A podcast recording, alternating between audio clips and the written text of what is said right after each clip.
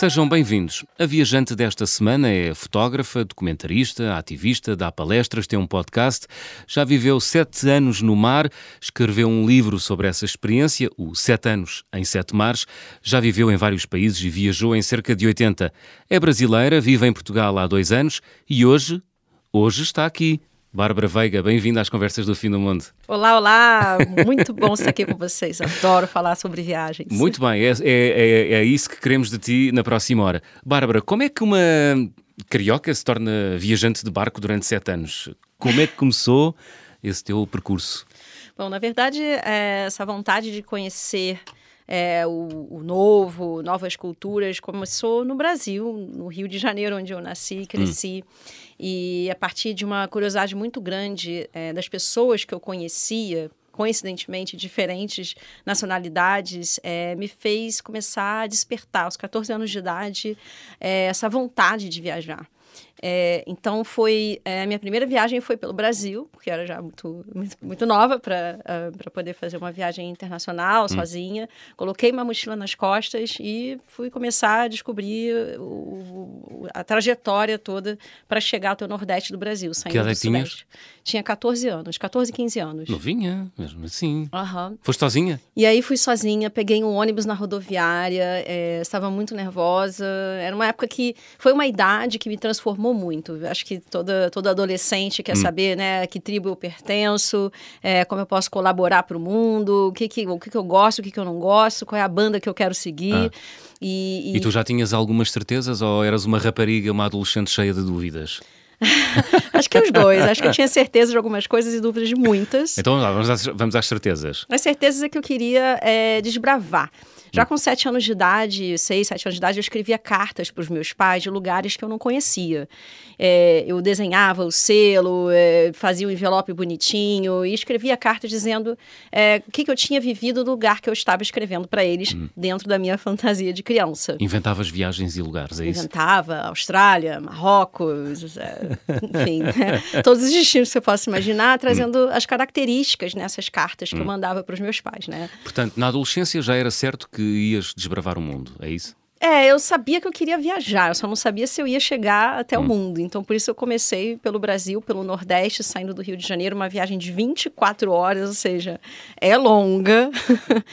e, e, a partir disso, é, eu não sei, acho que é, os elementos que eu fui acessando, as hum. pessoas que eu fui descobrindo do processo, é, dessa sede de conhecimento, de descoberta, de ver o diferente, é, de me sentir parte de um lugar que era totalmente desconhecido, me dava uma chama, uma uma vontade muito grande de continuar seguindo, era meio viciante. Muito bem. Então saíste do Rio de Janeiro e foste até ao Nordeste. Fui até ao Para Nordeste. quem não conhece o Brasil, Nordeste. Bahia. Bahia, muito bem. foste lá e voltaste ou. Fui, voltei. É, e, Mas e fui essa fazendo... viagem durou quanto tempo? Ah, foram algumas semanas, duas semanas. Ah, boa. É.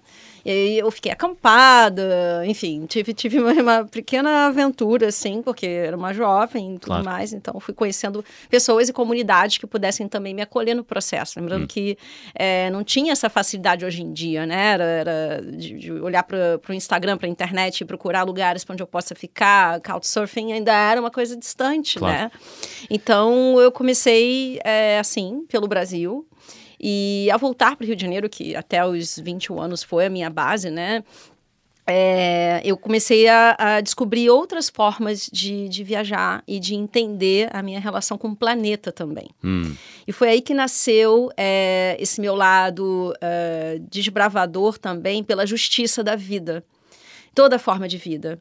Sendo que o oceano é o, foi o meu quintal e ainda é o meu quintal. Uhum. É onde eu me sinto mais em casa, é onde eu me reconecto uhum. e é hum. onde eu percebo que é, é, sem ele a gente não tem vida. Né? Muito bem. Vamos ter a oportunidade de falar dos oceanos mais à frente. Queria só perceber o percurso como viajante. Portanto, essa viagem de, na adolescência, com 14, 15 anos, de duas semanas do Rio de Janeiro até, à, até à Bahia. Uh, e depois como é que se dá o salto para as viagens do mar? Foi à boleia, entre aspas, uh, dos ventos do voluntariado, é isso? Sim, sim, exatamente. Hum. Mais ou menos nessa idade onde eu fui, comecei a viajar pelo Brasil, é, eu comecei a, a, me unir a pessoas que têm a mesma preocupação que eu com, é, com relação ao meio ambiente. E na época eu fazia limpezas de praia com os meus amigos. Eu comecei a reunir os meus amigos e falei, bom, a gente precisa é, não só fazer trilhas em lugares maravilhosos, mas a gente também entender que complexidade é essa que atravessa é, a, uma falta de educação das pessoas quando elas vão para esses lugares maravilhosos que a gente tem a chance de ver, de, de, de transitar. Eu via muito lixo nas praias, hum. então hum. é, eu comecei a, a, participar e organizar mutirões. E aí um grupo de cinco amigos de repente virou 200 pessoas. Eu falei, uau, tem um potencial aqui muito forte uhum. dentro do comunicar, né? Dessa, dessa essa maneira de acessar as pessoas dentro de uma comunicação gentil, afetiva afetiva é, e mostrar com ações físicas, porque eu sou uma pessoa do campo que vai lá e faz mesmo, hum. preciso é, ter essa energia vibrante dentro de mim para sentir que eu estou fazendo a diferença. E aí, ao juntar é, esse grande número de pessoas extremamente motivadas para ir, é, no final de semana que deveria, você poderia estar descansando e tal, para limpar as praias da sua cidade. Então, para mim, isso foi muito simbólico e marcante hum. e também uma oportunidade de, através de, do ativismo é, e as conexões dentro desse universo, eu ir para outros lugares levando essa mesma mensagem, só que em diferentes frentes. Hum. E foi aí que te tornaste uh, voluntária da Greenpeace. Exatamente. Comecei a trabalhar com, com Greenpeace na adolescência, ah. uh, e, e, mas foi anos depois é, de eu terminar a minha universidade, estudar jornalismo, depois estudar cinema é, que eu enfrentei os Sete Mares uhum. com um convite para trabalhar, é, abrir a primeira campanha que foi para a Amazônia. Então, eu fiz uma outra viagem atravessando o Brasil, uhum. dessa vez de navio, com é, uma tripulação com mais de 30 pessoas de diferentes nacionalidades. Então, eu falei, uau, que incrível, estou trabalhando com pessoas de todos os lados, né? Indianos. O que, o que é que faziam? Qual, é, qual era a causa? A causa era desse, dessa primeira hum. campanha era a defesa da floresta amazônica. Hum. Portanto, com... andaram de barco, de navio pelo, pelo Amazonas. Nós saímos do, do, do sudeste do Brasil, uhum. na verdade do sul do Brasil, atravessamos sete cidades, oito cidades mais ou menos, e chegamos até a, a Amazônia, né? Uhum. mais precisamente na região de Santarém, onde existe uma empresa norte-americana até os dias de hoje que é, corrobora com a matança, né, da, da desvastamento da Amazônia. Então, Desma desmatamento. Desmatamento é? da Amazônia, hum. sim. sim. então Ainda foi... hoje, não é? Portanto. Foi uh, um, um, caminho assim completamente. Portanto, não trabalharam bem uh, os, os voluntários da Greenpeace. Bom, é uma provocação. Ah, bem, eu acho que é um trabalho tão complexo, né? Quando hum. você para para pensar em defender o planeta, terminar uma guerra e proteger florestas e mares, é algo desafiador mesmo. É muita coisa, né? É muita informação, é hum. muita luta, tem que envolve política, que envolve interesses, hum. que envolve é, uma série de fatores que, que é tão desafiador, né? A gente não claro. sabe se, se a gente vai conseguir salvar esse mundo, né? É, um, é uma tarefa tão complexa. Portanto, o que é que faziam no barco? Eh, seguiam viagem, Amazonas acima? Tiravam fotografias, faziam ações eh, de sensibilização, era isso? Sim, sim. É, nós é, tínhamos, tínhamos destinos específicos e ações definidas, hum. né? Para ações diretas, ou seja, impedir a matança ilegal significa ah. é, tá é, é, no, na frente uh, de uma empresa ou Portanto, de pessoas... eras daquelas pessoas que se amarravam às árvores? Sim, sim, sim. Ah. Well, às árvores, uh, aos, eco aos prédios... Eras eco-guerreira? Foste eco-guerreira, Bárbara? Sim, sim, sim. Ah, é. eu já fiz tantas coisas, assim, de marinheira, escaladora e comunicadora, né? Hum. Então, é, é, eu comecei estando no front mesmo. Hum. É, foram momentos muito intensos, porque se colocar no, no front significa é, estar é, suscetível a acontecer qualquer coisa. Então claro. eu fui presa, fui deportada, então passei ah, por muitas espera. situações. Foste presa onde? Onde e em que circunstâncias?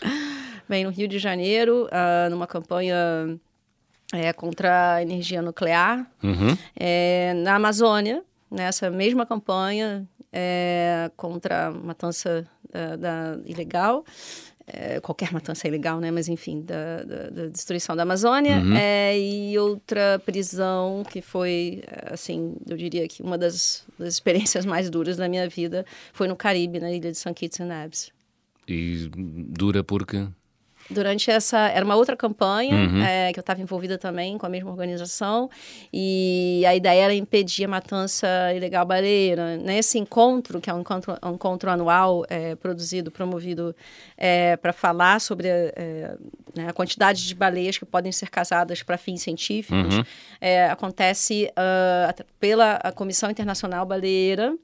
E aí são entidades, representantes do mundo inteiro que vão para lugares, bom, cada ano é um lugar diferente, esse ano foi no Caribe, uhum. para discutir essa, essa premissa. Mas, na verdade, nós sabemos, os cientistas já revelaram que baleias elas são muito mais é, valorosas é, em vida do que mortas e que não é necessário fazer é, nenhum tipo de, de atividade desse gênero, né? Uma matança. Uhum. Portanto, tu foste lá fazer barulho e... Fui lá fazer barulho, fui lá é, me colocar é, no front e foi uma experiência que eu não me arrependo, uhum. faria de novo. Mas o que, é, o que é que fizeste para ser detida?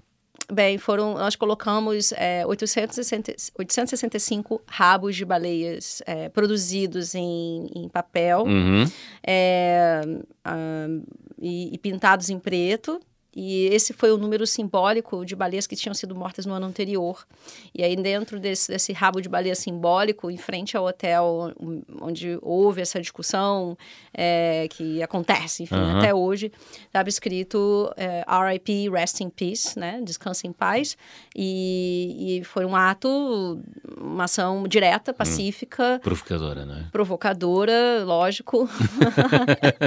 que, enfim, né? Fez com que todos os envolvidos estivessem em prisão. Eu acabei numa solitária, então foram Quanto dois tempo? dias. Dois sem, dias. Sem ter o que comer, o que beber, numa situação é assustador, de... não é? É, a sensação de vulnerabilidade muito forte e presente, mas ao mesmo tempo eu não podia fazer diferente. Isso faz parte da minha, da minha grande luta e história, defender hum. quem não pode se defender, né? Muito bem. Então já percebemos, viveste no mar, uh, na verdade, no Amazonas, não é? Uh, também no Caribe, Uh, e onde mais, uh, Bárbara? Das prisões? Não, não, não, de, de, de, viver no mar, de viver no ah, mar. viver no mar. Viver no mar. Bem, foram, é, foram, na verdade, eu não cheguei a viver nesses lugares, né? Ah. Foram lugares transitórios, uhum. onde é, eu passei ao estar navegando e, e aí, a partir dessa, dessas vivências, eu fui para campanhas diferentes, para lugares diferentes, uhum. né? Uh, então, a partir do, do, dessa experiência do Brasil e, e, do Caribe, que foram as minhas experiências iniciais de campanha, de, de, de, de guerrilha, eu diria assim, né? Acabou atravessando outros mares, outros hum. oceanos a partir das oportunidades, das propostas, dos trabalhos que foram surgindo. Hum. E aí sim, é, é eu, eu, fui para o Mediterrâneo numa, numa campanha é, em defesa do atum, que é um peixe que está em, uh, em extinção, principalmente de barbatana azul. É, Mas tive... foste sempre na condição de ativista? Uh, ativista, comunicadora e hum. durante o meu processo, né, também como fotógrafa e, e também fazendo vídeos, né? Então, uhum.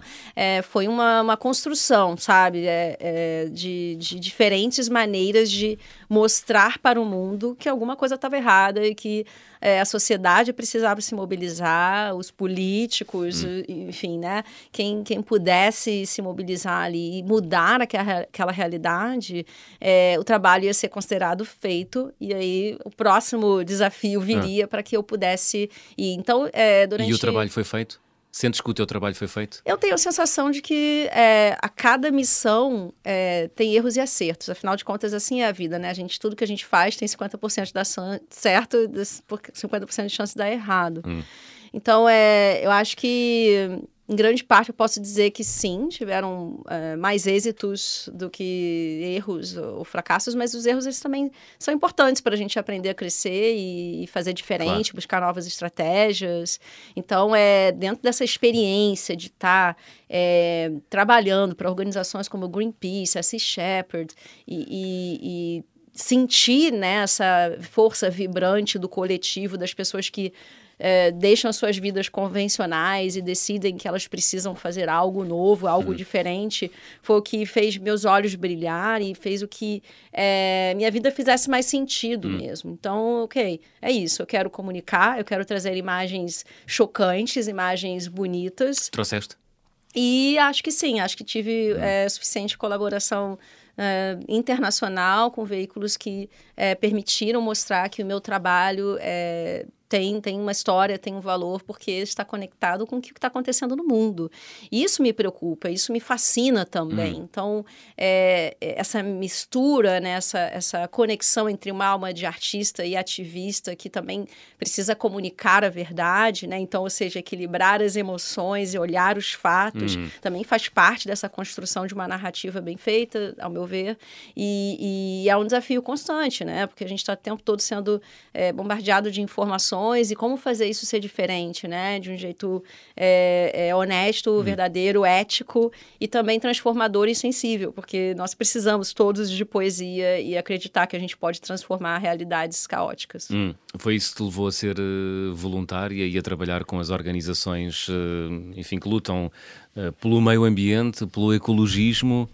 Sim, comecei como voluntária uhum. até o momento que eu também tinha os meus objetivos profissionais e, e aí comecei a, ser uma funcionária, enfim, né, a trabalhar, mesmo que como, como freelance, como a, independente, autônoma que eu sou até hoje. Hum. É, Para mim também chegou o momento onde eu precisei é, é, é, sentir um pouco da recompensa de toda aquela doação. Ainda é uma doação, né? Assim, é um, é um sacrifício mesmo lutar por uma, por uma causa ou várias causas, hum. né? Porque não se trata só é, de, de temas ambientais, né? Mas é a sobrevivência humana. Acho que são coisas que estão absolutamente interligadas e são temas que a gente precisa se informar, precisa estudar e não ver como algo distante que está claro. lá acontecendo, né? É, a gente é agora... e, é, e é hoje, não é? Bárbara, aqui e agora. Aqui e agora, exatamente. Bárbara, e na condição de ativista ou de uh, fotógrafa, enfim, de pessoa que comunica os problemas da, da ecologia, por, por, mares é que andaste durante sete anos? Acho que uh, único, a única parte do mundo que eu ainda sonho visitar, conhecer, uh -huh. que eu ainda não estive, é o Polo Norte. É, tenho um grande sonho de conhecer a Groenlândia, de fazer algum trabalho é, que possa ajudar, inclusive, as comunidades dali, frente à crise climática e tantas outras comunidades indígenas que so sofrem com, com esse grande mal atual. É, então é uma parte que eu não fui, mas é, tive em lugares incríveis, né? Eu posso falar do meu grande amor e minha paixão por ilhas. É, nadei com baleias em Tonga, Tonga, uhum. Pacífico, não é? Tonga sim, no Pacífico. Sim, Tonga fica ali no Oceano Pacífico Sul. Uhum.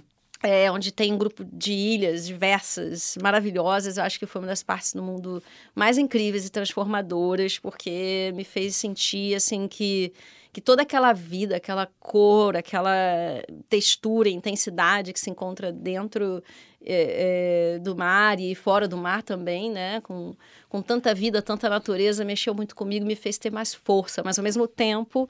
É claro que me deparei com, é, com lixo e coisas que eu encontrava no mar hum. em lugares extremamente paradisíacos. Isso também me fazia hum. sofrer um pouco. E sustos, Bárbara, também houve, ou não? Sim, Bom, é, falando de lugares paradisíacos, né? claro que conhecer o Tahiti, por exemplo, hum. Fiji, né? Que está ali pertinho de, de Tonga também.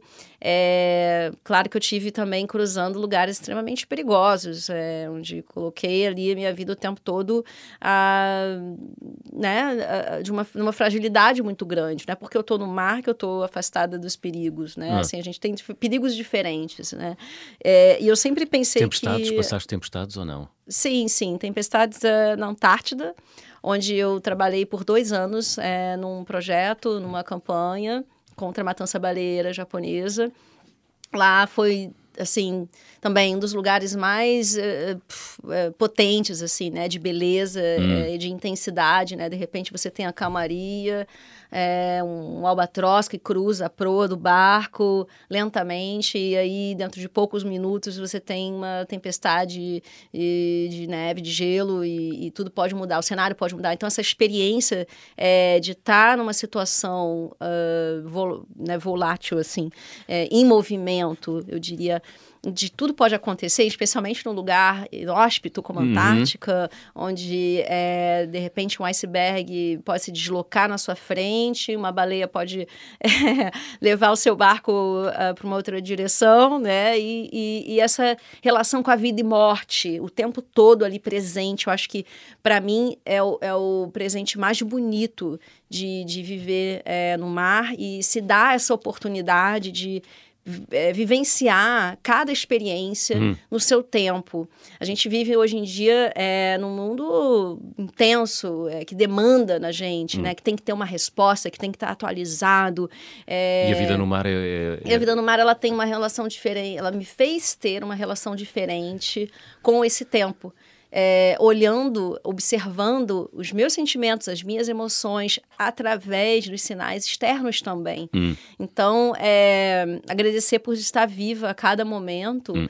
Era um exercício, uma prática, um ritual. Depois de atravessar uma tempestade, é, que, por exemplo, na Antártica, é, onde três tripulantes de uma, de uma embarcação norueguesa não sobreviveram, sabe? Hum. E, e, então Dá é, que pensar, não é? É, deixa uma hum. oportunidade hum. bonita, assim, é, muito profunda também. Muito bem. De entender a força da vida e que nós somos é, um grão de areia no meio de um deserto. É verdade. Bárbara Veiga, estamos a chegar ao final da primeira parte. Vamos abrir o álbum de viagem.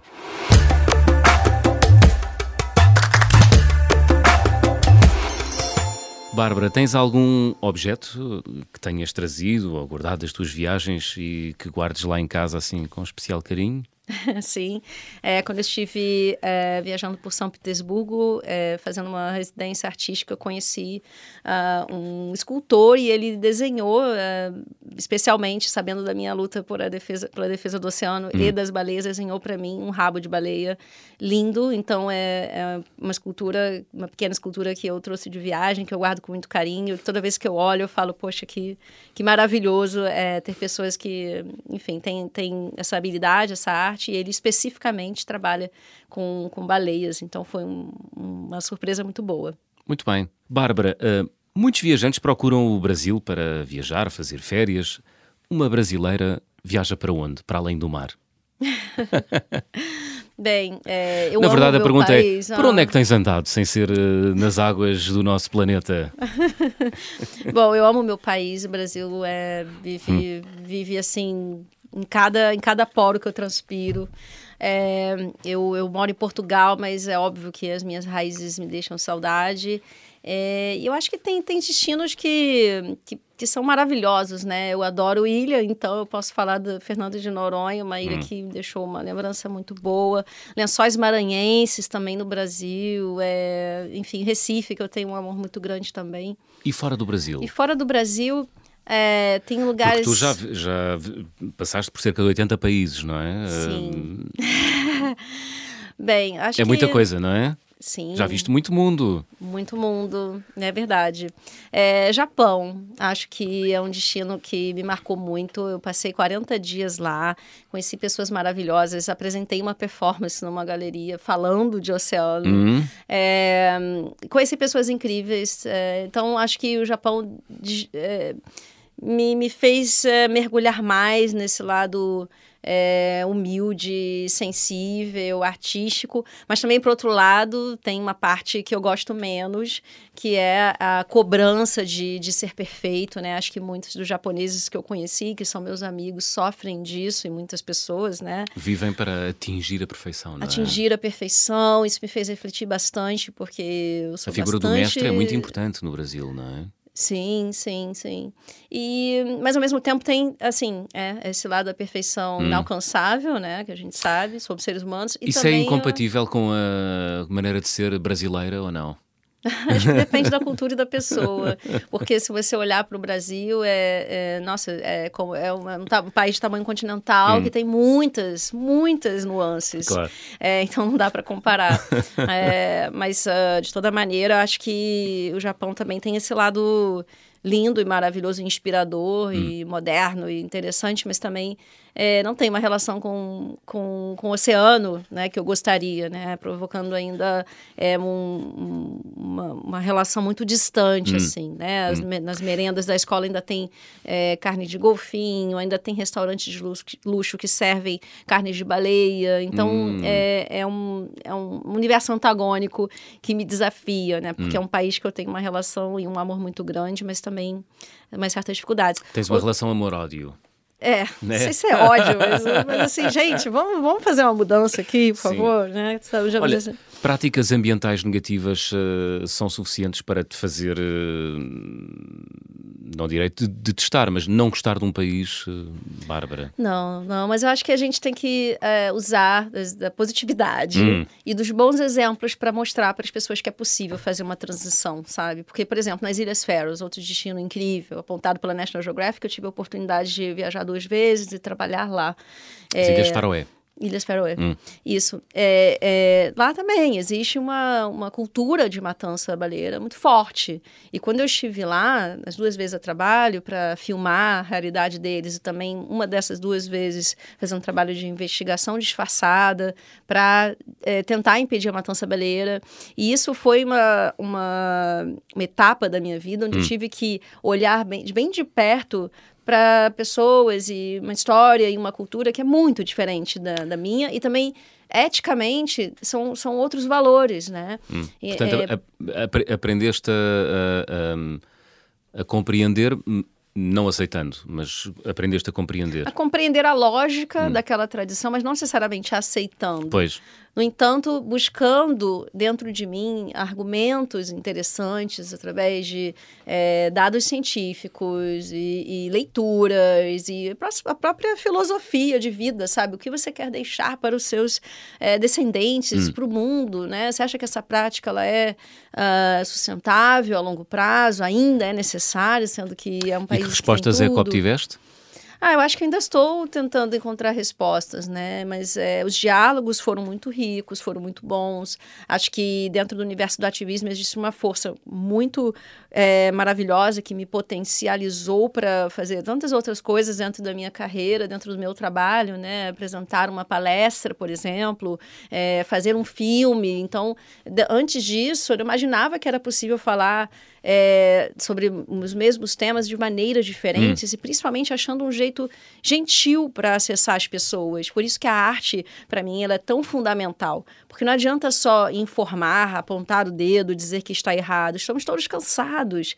E, e os erros, eles podem ser revertidos. E tu usas a arte para, para fazer o... para dar corpo ao teu ativismo pelos mares, é isso, Bárbara? Sim, Sim, pelos mares e pela vida. É uma mensagem diferente. É, é a mesma mensagem, mas uh, através de um veículo diferente. Mas olha, eu gostava de voltar às viagens. Yes! é muito forte, então acaba sendo assim. Não tem como fugir desse tema, mas sim, viagens, né? Eu falei do Japão. Sim. Né, que foi um destino forte para mim, marcante para mim. É, um, a Islândia, também, hum. né? Também foi um destino muito importante, eu acho, por ter a chance de ver aqueles cenários é, extremamente. Olha, no teu caso. que estava na Lua, sabe? Quando você está no... num lugar e você tem a sensação, você tem o gelo hum. e, e, e, tem montanha e tem, sabe, aquela mistura de cenários tão fascinante que parece. A Islândia apareceu na tua vida depois ou antes da, da Antártida? Ah, depois. Depois. Sim. Depois da Antártica. Isso mudou a percepção ou, ou não? Porque dizem que a Antártida é assim.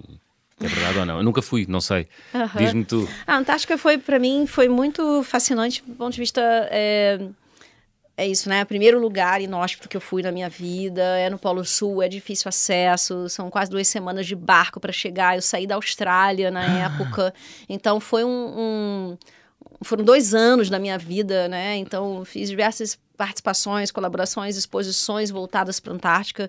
É, no meu livro é um capítulo que eu tenho muito carinho, porque hum. é, foi, foi uma dedicação muito profunda, né? Então, Mas conta-nos como é que é, por exemplo, acordar num barco uh, ali junto à Antártida, aqueles blocos gigantes de gelo, aquele mar azul imenso. Sim, bom, primeiro que eu fui no verão, mas eu acessei temperaturas de menos 40 graus Celsius. Ulala. Começando por isso.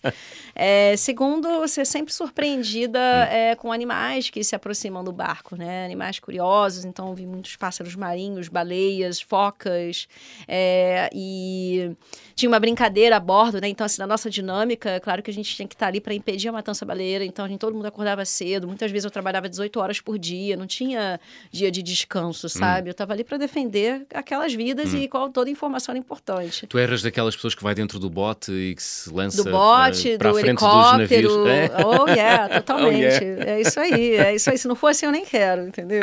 Ah, é? se for muito fácil, se for. Não, não, não é interessante, não. Estou brincando aqui. Claro que toda maneira de comunicar é importante, né? Mas eu acho que faz parte da minha natureza e a forma de trabalhar entender com profundidade onde uhum. é que está, uhum. né, é, o que precisa ser falado. Então, eu me lembro que quando eu estava é, procurando é, é uma das frotas baleiras, né, para a gente impedir a matança, uhum. e aí a gente pegava o helicóptero regularmente, todo dia de manhã e tal, e aí, com uma tempestade que veio de neve, a gente não conseguia ver nada. E, e não achávamos o, o, nosso barco depois, o combustível acabando. Eu falei, uau, pode ser que eu morra agora. E aí, né? E aí me veio uma retrospectiva, assim, de ok, eu preciso lutar para viver, vamos tentar achar esse barco, hum. o combustível está acabando, mas a gente vai conseguir achar uma solução, né? Aquela força dentro da gente de querer viver e achar um caminho, mas por Exato. outro lado, ao mesmo tempo, uma sensação de que, ok, de repente vai acabar mesmo, acho que eu fiz a minha parte e tá tudo bem. Eu não cheguei a entrar num certo desespero que eu achei que eu fosse. Hum. É, Aceitaste? Mergulhar. É, eu tava, claro, nervosa, ansiosa, querendo viver e lutando por isso.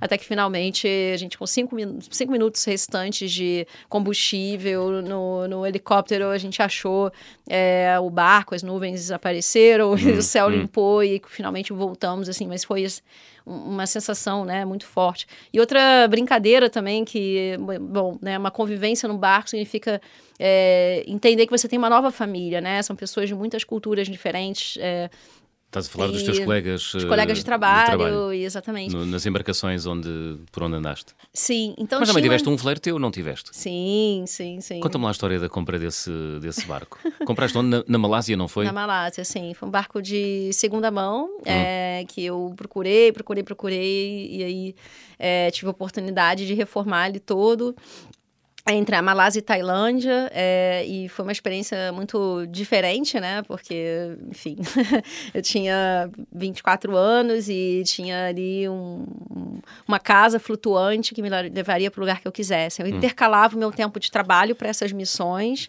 é, como fotógrafa, documentarista, e aí ia para o meu barco na metade do, do, meu tempo, né? No meu tempo livre. e o que fizeste com o teu barco? Fiz uma viagens... navegação da Malásia até a Turquia, passando por mais ou menos 15 países países. Uau! É, e nessa travessia, você perguntou sobre é, riscos, né? Então, assim, a gente falou da tempestade na Antártica. E aí, outro momento, assim, né, muito sensível foi quando eu atravessei o Golfo do Aden. E ali, talvez você se lembre daquele filme do, do Tom Hanks, Captain Phillips, Capitão Phillips, que uhum. é um uhum. filme baseado em história real, onde é, uma embarcação foi invadida por piratas. Isso aconteceu? Bem, eu cruzava a costa da Somália quando de repente é, eu estava com mais uma pessoa e a gente resolveu fazer uma, um mergulho é, um, um, mergulho livre para aproveitar aquele momento ali, dar uma descansada também. Afinal de contas, é, apesar de ter um. A ideia de ter um barco parecer romântica demanda muita manutenção, demanda, demanda muito trabalho uhum. e vigília constante. Então, eu dormia é, poucas horas e, e, tentava me intercalar é, para poder é, descansar e seguir a viagem de uma forma segura, porque mesmo tendo todos os equipamentos ali é, disponíveis, né, radar radares, GPS, enfim, é, meios de segurança e tal, ainda assim eu não tinha internet, não uhum. tinha como avisar o mundo que estava uhum. acontecendo uhum. comigo, né? Eu Mas só contava o... com a sorte. E os piratas, e, e aí, Bárbara? E aí? Os piratas, bem. Drama. É, eu comecei a escutar um barulho de motor é, uhum. embaixo da água. É, eu estava a 35 milhas da costa e aí, de repente, quatro homens se aproximam é, do meu barco. Nessa hora eu pego o meu bote e vou correndo de volta para o Papaya, nome do barco. Ah, é... tu estavas a fazer mergulho, não é? Sim, hum. sim, sim. E aí eu vejo que existia uma luta quase constante entre quem vai chegar primeiro, né? É, entre o barco desses quatro homens, que eu não sabia de onde eles vinham, e o bote lá, onde eu tinha um motor de oito cavalos, muito humilde, para chegar lá. E aí, é... cheguei lá, bom, óbvio, né? Tinha acabado de sair do mar, absolutamente molhada, e, e tentei entrar para é, é, pegar o rádio e informar é, para os velejadores que eu sabia que estavam fazendo a mesma rota que eu, que eu estava é, numa situação muito delicada, né? Hum. Nessa altura, os homens estavam colocando âncora, se pondo lado a lado do meu barco. Eu tentei algum tipo de comunicação, nenhum idioma funcionou, eles não falavam nada que eu poderia falar, né? Inglês, francês, espanhol. Tal. E, e aí eu comecei a ficar um pouco preocupada, né? Obviamente, aquele olhar penetrante de quatro homens, né? E eu me sentindo ali numa situação frágil. Ninguém respondia no, no rádio, até que eu resolvi descer no barco, escorreguei, caí, machuquei, mas a, eh, a, peguei uma cesta de piquenique que eu tinha, coloquei hum. frutas e coisas que eu tinha é, que eu poderia compartilhar, né? Então eu falei, bom, comida, né? Esses homens estão fracos, provavelmente desnutridos e precisam de ajuda. Vamos sentar aqui pensar no que, que né? Qual o primeiro recurso que você precisa numa situação como essa? Entreguei essa cesta para esse homem que parecia ser o líder do, do grupo, dos quatro homens. Eles olharam o que tinha dentro e tal. E aí, no final, é, o que acabou se revelando é que um deles estava com uma infecção e precisava de medicamento. Só que eu sou aquela pessoa que viaja acreditando que tudo vai dar certo. Eu nunca levo medicamentos, kits de primeiro socorro, nada disso. eu falei, como é que eu vou fazer para que essas pessoas, uh, enfim, hum. né, possam é, é, posso ajudá-los, assim, né? Ajudar principalmente esse homem que estava com esse problema. E aí eu achei uma caixa de antibióticos que eu nem sabia se estava na validade, hum. mas eu mostrei para ele, entreguei para ele, fiz com gestos com as minhas mãos que é, era para tomar um comprimido pela manhã com a luz do sol e abria assim as mãos como se fosse o sol e é, na hora de dormir eu coloquei as mãozinhas assim como se eu fosse dormir, tentando né, usar toda a comunicação corporal possível é. numa situação de desespero. E no fim das contas eu percebi que eles precisavam mesmo era de ajuda e que todo o uhum. meu julgamento sobre piratas ali tinha se dissolvido nas águas. Mas é claro que até aquela âncora levantar e desaparecer no horizonte foi uma sensação é, estranha, né? E entendendo a complexidade do mundo, né? Quem claro. são piratas? São pessoas que perderam seus meios de subsistência e estão buscando de alguma forma sobreviver. Hum. É, então, mas foi um susto muito grande. E, e, enfim, né, situações como essa podem acontecer em qualquer lugar, mas comigo foi no mar e, e sem ninguém conseguir saber, né? Eu não consegui nem falar, só depois, quando eu já estava em terra, hum. segura. Hum. E aí, enfim, né? Mais uma experiência para lembrar o quanto a vida ela é sagrada, importante e, e maravilhosa, né? Muito bem. Bárbara, estamos aqui já na reta final do nosso programa. Queria só que falasses uh, da tua vida atualmente, porquê Portugal e que projetos é que tens uh, para os próximos tempos aqui? Bom, Portugal para mim é um refúgio maravilhoso, estou muito feliz de estar aqui. É, é, um, é, uma conexão que eu tenho com o oceano e comigo hum. mesmo, afinal de contas, historicamente, estamos interligados, então... O que é que te trouxe a Portugal? O sol. Não foi o amor? o mar. Também. Ainda não. Ainda, ainda não? Ainda não, quem sabe, hein? Ouvintes? Não, não, brincadeira. É, estou a brincar. É, não, não, é realmente a vontade de testar um, uma nova forma de trabalhar. Eu hum. vim no meio da pandemia também.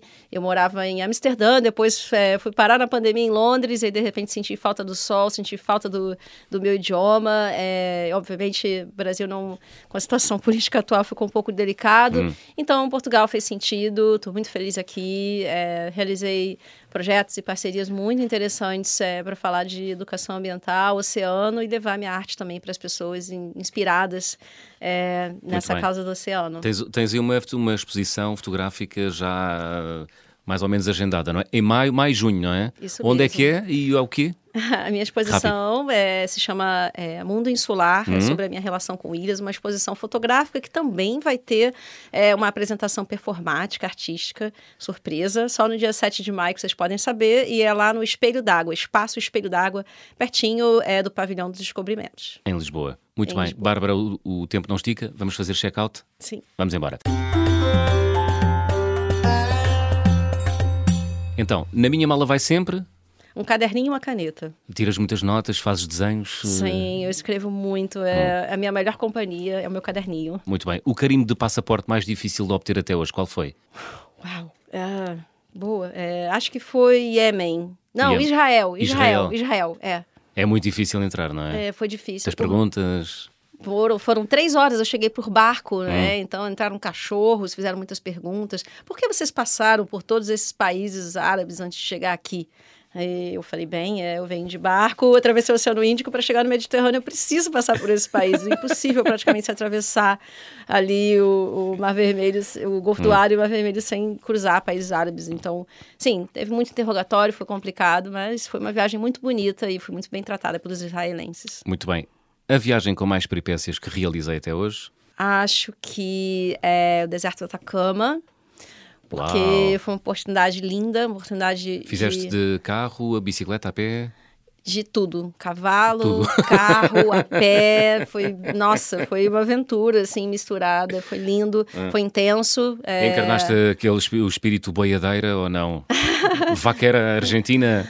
Acho, não, acho que não, acho que é o espírito que eu carrego da minha personalidade mesmo, Bárbara Veiga. Mas foi lindo, eu subi vulcões, então uau. foi uma sensação, assim, de, uau, está né, a mais de, de 4, 5 mil metros de altitude hum. e perceber que eu não posso só atravessar os mares, mas também montanhas, foi muito, muito maravilhoso. Me muito senti bem. muito forte ali. A recordação de viagem mais cara? Islândia e Japão. É caro, não é? Viajar uh! É, é caro, é caro. Mesmo achando meios alternativos, é. assim, uma cervejinha, você já. Quebra o orçamento, não é? Quebra o orçamento, mas vale a pena. Vale a pena. É uma experiência muito, muito marcante. Olha, e a refeição mais estranha, qual foi, Bárbara?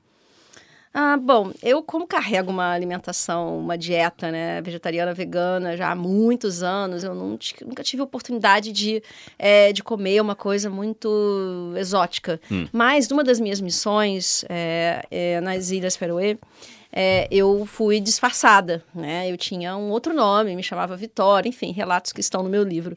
E, e ali é, eu tive que a convite de um, de um, de um casal, eu tive hum. que comer o prato principal da ilha. E era carne de baleia. Ai. Então. Isso é eu... é uma dupla afronta, não é? Foi. Foi duríssimo. E, não e pensei comeste? que eu fosse. Comi, comi. Comi porque eu tinha que é, estar ali para né, defender as baleias, eu tinha que estar ali para é, me apresentar para uma série de televisão com essa, com essa campanha que a gente estava fazendo. Hum.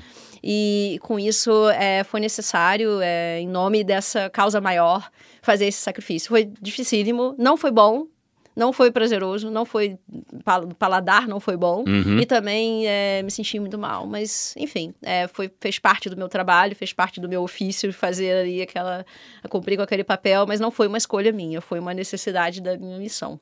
Muito bem. Gostavas de viajar com? Com que com com alguém? Ah, é... Ah, com os meus amigos.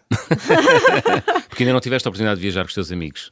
É difícil, porque durante toda essa minha jornada, grande parte das minhas viagens foram missões. Fiz viagens também com amigos, mas eu hum. acho que elas nunca são o suficiente, porque amigos, para mim, são como família, são pessoas que, que eu espero carregar para sempre na minha rotina e partilhar momentos é, é, é, tão especial quanto viver uma aventura solo. Hum. É, então, acho que eu quero um pouco mais disso, mais amigos para compartilhar aventuras. Muito bem, venham elas. Olha, agora sim, Bárbara, chegamos ao final. Que música trouxeste para fechar a conversa do fim do mundo desta semana? Varus se chama o nome da música, uhum. é do grupo islandês Sigur Rós. Gosto muito é, desse álbum específico, mas é uma música que, que fala sobre é, a nossa relação com o cuidado, com cuidar, e isso tem muito a ver com a minha primeira experiência dentro de uma palestra com o escritor eh, Leonardo Boff, quando ele falava sobre cuidado, e é um livro dele que me transformou para sempre.